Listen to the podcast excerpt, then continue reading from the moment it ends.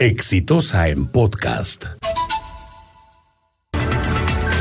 El problema de, Tía María sigue sin resolverse y está eh, generando enormes pérdidas, no solo por el impacto que tienen los bloqueos y las paralizaciones en la región de Arequipa, sino por el hecho de que no realizar el proyecto implicaría, como se señala, la pérdida de la oportunidad de tener muchísima inversión en esa región.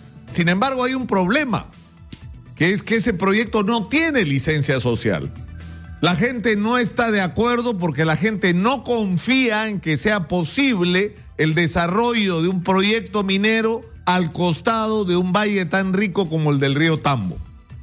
Y esto tiene un antecedente, que hace 10 años hizo un estudio de impacto ambiental trucho, tramposo, que cuando fue sometido a auditoría por la UNOPS, un organismo de Naciones Unidas, le encontró 138 observaciones de las cuales UNOP señalaba ocho eran insalvables, por lo menos como estaban planteadas.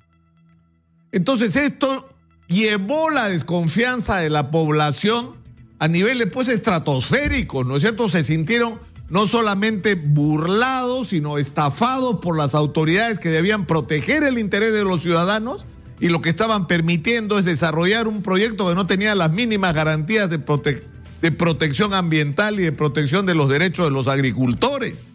Entonces, estamos en una situación en la que estamos absolutamente entrampados y el gobierno se ha equivocado al dar una licencia de construcción sin tener previamente la licencia social. Entonces estamos en una situación en la cual la única salida es encontrar alguna fórmula para que esa licencia de construcción quede sin efecto y se abra el espacio para una discusión que tiene que ser técnica y en la que la UNOPS tiene que tener una participación determinante, porque fue la UNOPS la que hace ocho años nos dijo qué cosas estaban mal. Y es la UNOPS que la que nos tiene que decir ocho años después si las observaciones fueron levantadas y si es posible y compatible un proyecto de desarrollo minero de las características de Tía María y La Tapada junto a un valle agricultor como el del río Tambo.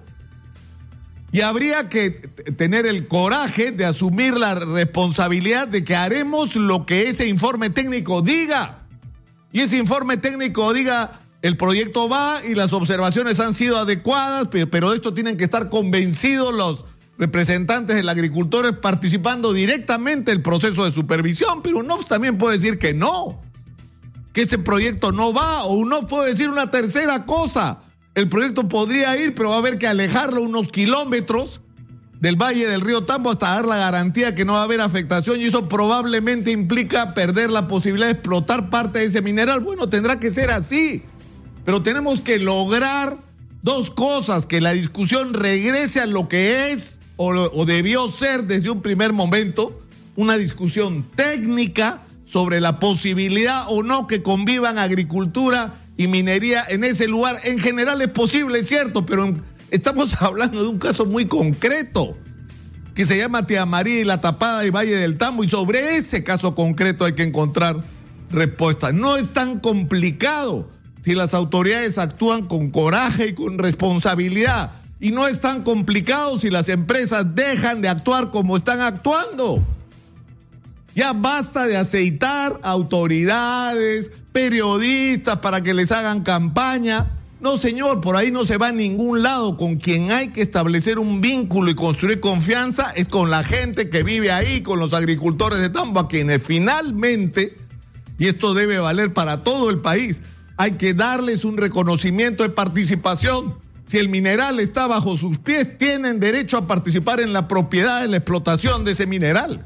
Y esto es un cambio fundamental que hay que hacer en la ley general de minería, pero insisto, no es tan complicada la solución si se actúa con responsabilidad y con respeto a la gente. Punto. Este fue un podcast de Exitosa.